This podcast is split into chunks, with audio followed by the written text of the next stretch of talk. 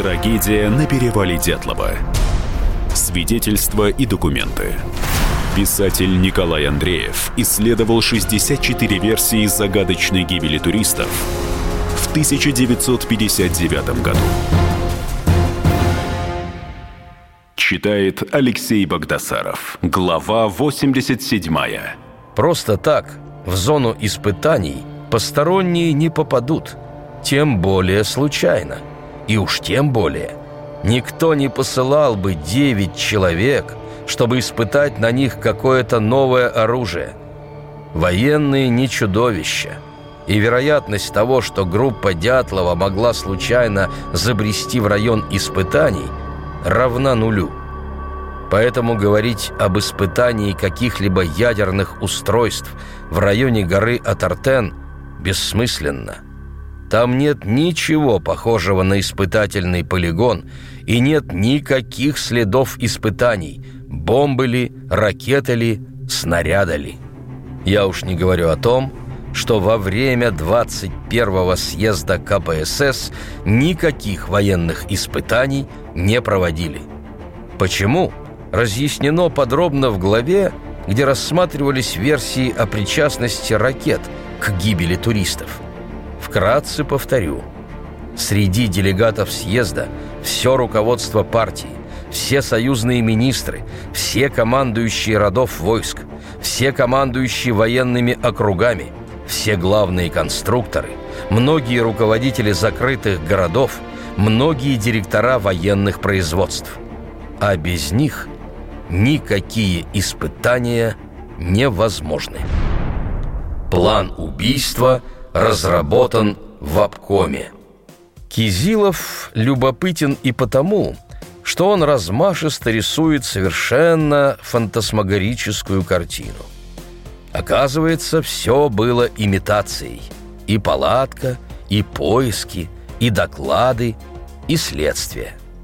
План убийства девяти человек – был детально разработан в обкоме партии, и сотни людей послушно и безропотно его исполняли. Процитирую нарисованную исследователем картину по поводу найденной палатки. Группа Столбцова выполняла спецзадание штаба поисков. Ее успехом, прямо скажем, искусственным, весьма умно прикрыт секрет того, что поиски дятловцев на склоне горы 1079 не настоящие, а не более чем имитация поисков, и что эти поиски готовились много дней командой людей, которых, по иронии судьбы, многие дятловцеведы называют посторонними. Но эти люди являются посторонними в гораздо меньшей мере, чем кто-либо другой на поисках, включая всех поисковиков, потому что без них – без их деятельности не возник бы сам полигон поисков. Люди, о которых говорят как о посторонних, на самом деле хозяева положения, лишенные привычки подчеркивать свою значимость. То есть по Кизилову в обкоме был составлен сценарий поисков и план обнаружения трупов.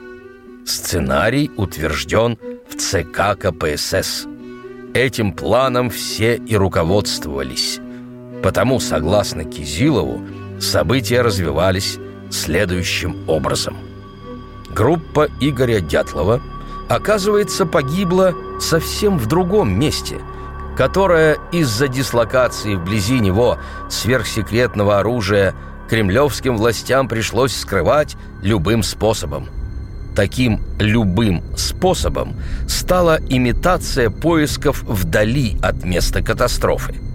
Для подготовки полигона, на котором должны были имитироваться поиски, был облюбован склон горы 1079. Потому переместили на него тела дятловцев, расположили их правдоподобно, а также переместили и установили их палатку, сымитировав ее трехнедельное пребывание на новом месте. Кизилов твердо уверен. Военные власти в купе с партийными имели несколько вариантов ликвидации каналов, ведущих к рассекречиванию как места дислокации, так и принципа воздействия оружия на людей – Каждый вариант ликвидации каналов проходил через решение вопроса, что делать с телами пострадавших туристов и в чем мертвых туристов обвинить. Власти колебались между выбором окончательного варианта, пока непредсказуемый Хрущев не вынес окончательное решение и остановились на выкладке тел на склоне горы 1079, чтобы поисковики обнаружили их. И тут Кизилову очень пригодилось свидетельство штурмана Карпушина, который на расстоянии в три десятка километров увидел на склоне горы палатку.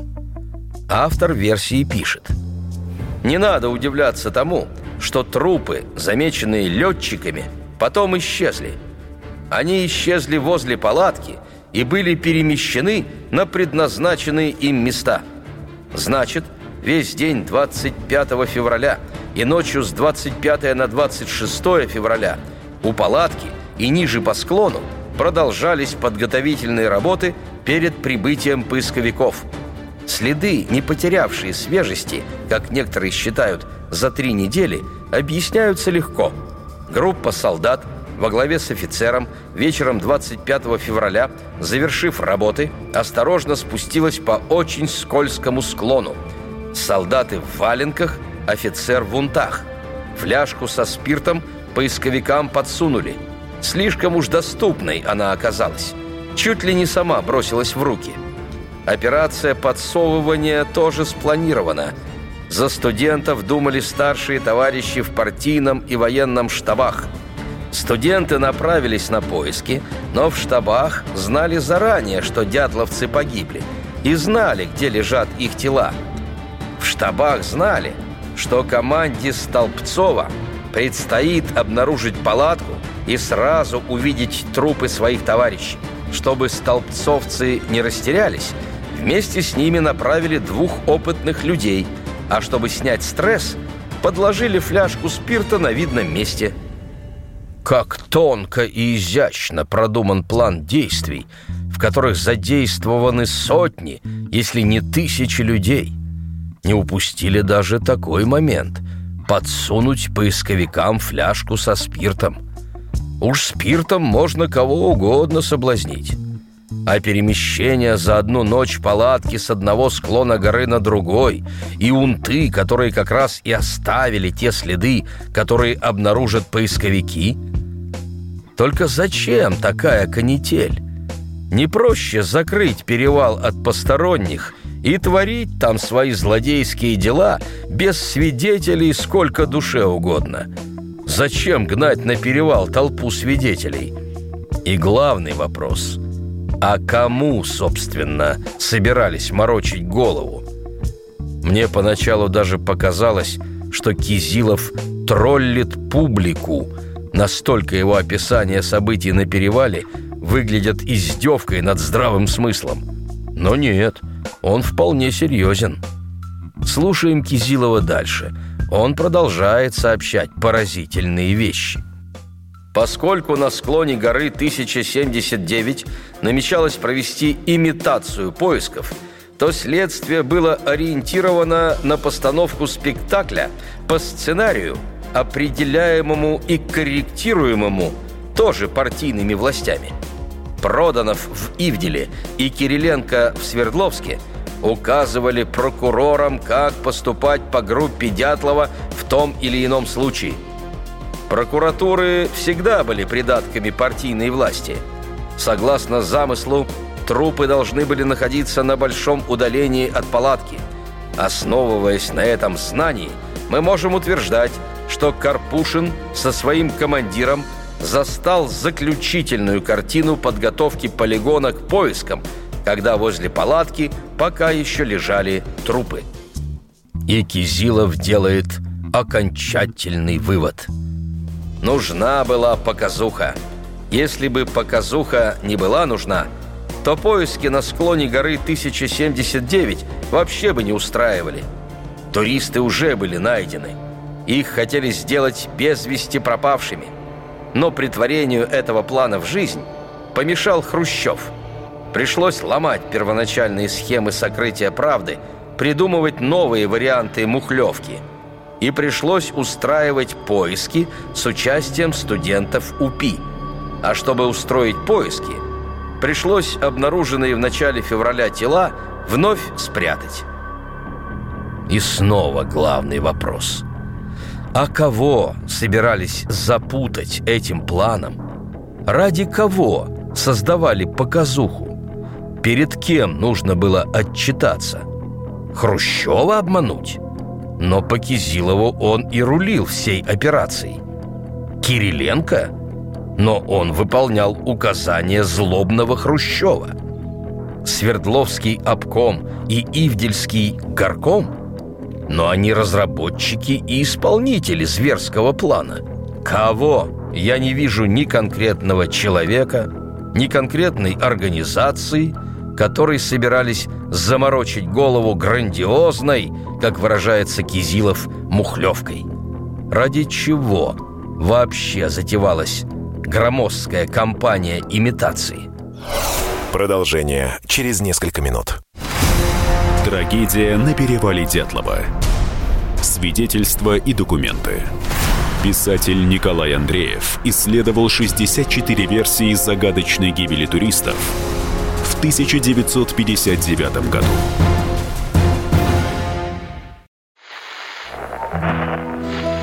Самара 98,2. Ростов-на-Дону. Иркутск 89,8. 91,5. Владивосток 94. Калининград 107,2. Я влюблен в тебя, Россия. Казань 98,0. Нижний Новгород 92 и 8. Санкт-Петербург. Волгоград. Москва. 97 и 2. Радио «Комсомольская правда». Слушает вся страна. Трагедия на перевале Дятлова. Свидетельства и документы. Писатель Николай Андреев исследовал 64 версии загадочной гибели туристов в 1959 году. Читает Алексей Богдасаров. Глава 88. Получается, все знали, что затевается мухлёж. Знал обком КПСС, знал Ивдельский горком, знали военные, знали летчики, знала прокуратура, большинство поисковиков знали. Таким образом, все перемещения трупов, палатки, имитация бурных поисков – затевались, чтобы сбить с толку нескольких человек, которые участвовали в спасательной операции. Кизилов утверждает, на заседании штаба в Ивделе только Масленников и Аксельрод не знали о хитроумном плане, разработанном в обкоме партии. И что же в итоге? Вся дорогостоящая идиотская эпопея по имитации – задумывалась и проводилась ради того, чтобы обмануть простодушных Масленникова и Аксельрода? В одном из детективных рассказов Честертона убийца подменил в доме жертвы всю бумагу, чтобы она не отличалась от листка, на котором написано мнимое признание в самоубийстве. Нечто похожее предпринял и Кизилов. Он из породы людей – на которых не действуют самые очевидные доводы. Он будет упорно стоять на своем. Был заговор, был план, была имитация, а командовал всем Хрущев. Ну, а если серьезно рассмотреть картину, нарисованную Кизиловым, можно ли незаметно доставить несколько сотен солдат на перевал и сделать так, чтобы они не оставили никаких следов. Уж не говоря о том, что чем больше людей знают об операции, тем больше вероятность утечки. Да и вообще, глупо со стороны обкома КПСС посылать дурачков на заклание, а потом подгонять дивизию солдат для того, чтобы создать видимость, что они погибли в другом месте – как объяснить, что орава военных подбросила тела дятловцев и испарилась, не оставив следов? Даже буйный на фантазии Кизилов не в состоянии объяснить, как и почему четверо дятловцев оказались во враге. За это берется журналист Гущин. Вот как он описывает в книге «Цена гостайны девять жизней» страшную их гибель. Кровь в жилах стынет от ужаса. Трупы дятловцев по склону никто не растаскивал. Скорее всего, их аккуратно разбросали с вертолета, но с небольшой высоты. Не отсюда ли наличие посмертных травм, но отсутствие синяков? Да и какие могут быть синяки или та же кровь у покойника, возможно, уже окоченевшего? Когда сбрасывали буквально в одну точку последних четверых, они пробили в снегу глубокий колодец, яму. Самостоятельно вырыть такую голыми руками, да еще в центре сугроба, замерзающие люди вряд ли могли, так как от границы глубокого наметенного сугроба до ямы надо было изрядно ползти. Пробить такой снег нереально даже снегоходу. Люди сделали бы нору с краю. Хотя зачем она нужна, когда рядом костер? Что касается толщины снега, то когда людей сбрасывали, он, скорее всего, был действительно метра два. А через месяц, к началу поисков, уже все три. Вот почему сюда никто из поисковиков и не полез искать. Им даже в голову не могло прийти, что там кто-то может быть. Хотя некоторые отмечали, что без лыж туристы далеко уйти не могли. Такой вот ужасный исход – если верить Гущину, то чудовищную расправу с Дубининой, Золотаревым, Колеватовым, Тибо Бриньолем могли совершить только полные отморозки. Отморозки те, кто отдавал чудовищный приказ. Отморозки – пилоты вертолета. Отморозки те, кто выталкивал людей с борта. Отморозок тот – кто отдавал изуверский приказ об уничтожении мирных туристов. Неужели кто-нибудь в эту дичь верит? Верят. Вот что родилось у Кунцевича, долгие годы изучавшего обстоятельства гибели дятловцев. Мне эта трагедия видится так. Никакой палатки на склоне не было – какой смысл ее там ставить? До леса всего полтора километра. Лагерь туристов был в границе леса. Военные производят испытания нового оружия, предположим, уже изобретенной в то время нейтронной бомбы. Убивает все живое, но оставляет в сохранности природные и техногенные объекты. Допустим, дятловцы не пострадали и остались живы – Нейтронные лучи поражают по прямой. Туристов защищали складки местности. Но действия бомбы они видели. Любопытство берет вверх. Идут к горушке на разведку, а там люди. Кто? Те, кому положено строжайше охранять государственные тайны. Подразделение это прилетело на вертолете посмотреть на результаты испытаний. Группа Дятлова идет прямо к ним – что делать? Поступает приказ – уничтожить. И спецподразделение выполняет страшную команду. А дальше? Дальше дело техники. Инсценировка естественной гибели в экстремальных условиях. Что значит человеческие жизни, когда дело касается государственной тайны? Разве события в Новочеркасске в 60-х годах не доказывают это? Тут столько намешано – что впадаешь в ступор. Начнем с нейтронной бомбы.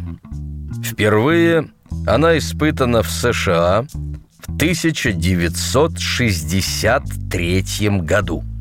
Советская нейтронная бомба впервые была испытана на ядерном полигоне на Новой Земле 1978 году.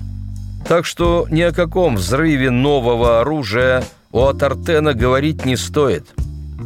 Уж не говоря о том, что испытывают ядерное оружие не в первом попавшемся месте, а на научном полигоне. Ну, а леденящая кровь зверское уничтожение группы Дятлова – это из практики южноамериканских царьков прошлого века, но никак не из советской действительности.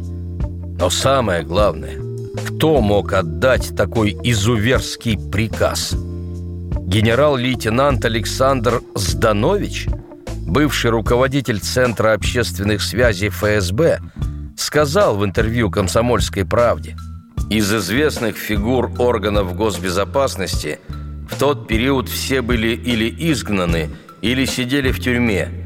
И те, кто занимался ликвидациями врагов в том числе, если мы берем контрразведку. Тогда этих людей поставили в положение изгоев общества.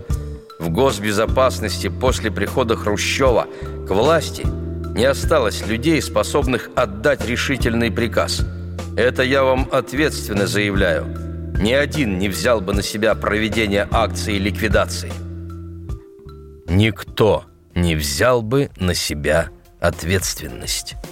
На полигонах случалось и случается, что и снаряды летят далеко в сторону от цели, и ракеты отклоняются от курса, и авиабомбы падают не туда, куда надо. Это ведь испытание – и опытные экземпляры самолетов разваливаются в воздухе. Но случись такое, ни власти, ни военные начальники не требовали уничтожить пострадавших мирных жителей, спрятать тела, сбросить свидетелей с вертолета. Напротив, если гражданские пострадали вне полигонов, им оказывается необходимая помощь, медицинская, материальная – они убивали их, как опасных свидетелей. Вот ситуация на атомных испытаниях на Семипалатинском полигоне в 1957 году. Мощность ядерного боеприпаса оказалась выше расчетной, и в результате пострадали жители некоторых населенных пунктов. Испытание РДС-37 привело к трагическим случаям. Обвалился потолок – в доме в ауле Малые Акжары погибла трехлетняя девочка. Осколками стекол и обломками строений были нанесены ранения и ушибы 26 жителям из населенного пункта Майская и 16 жителям Семипалатинска. Сразу после получения данных о наличии случаев ранения – в населенные пункты были направлены на самолетах, вертолетах и автомашинах врачи с медикаментами. Пострадавшим была оказана медицинская помощь. Покупайте книгу Николая Андреева «Тайна перевала Дятлова» во всех книжных магазинах страны или закажите на сайте shop.kp.ru Трагедия на перевале Дятлова – Свидетельства и документы. Писатель Николай Андреев исследовал 64 версии загадочной гибели туристов в 1959 году. Противоположные взгляды. Оппозиция, я считаю, героями. Твое право считаю. Да, Тина, что ты несешь? Ну а как? какую? Максим, Смеешься. я не смеюсь, но просто нельзя так говорить. Себя послушай. Разные точки зрения. Призывы «надо выходить и устраивать майдан» — это нарушение закона. И вообще это может закончиться очень нехорошо. Вы не отдаете себе в этом отчет? По-моему, нет, решили допрос устраивать. Личный взгляд на главные проблемы. Ездишь на машине! Я не езжу. Ну вот и тогда Ну, молчи, отлично. потому что я рассказываю про движение автомобильное, а не про пешеходов. Свобода слова в прямом эфире. Я не причисляю себя к популистам, я причисляю себя к людям, которые действительно отстаивают мнение жителей, причем не только на словах, но и на деле. Тогда приношу Любовь Соболь свои извинения. Радио «Комсомольская правда». Правда рождается в споре. Две крайности, они всегда опасны. Всегда мир более разноцветный и плохо, когда либо кровь на улицах, либо кровь в застенках.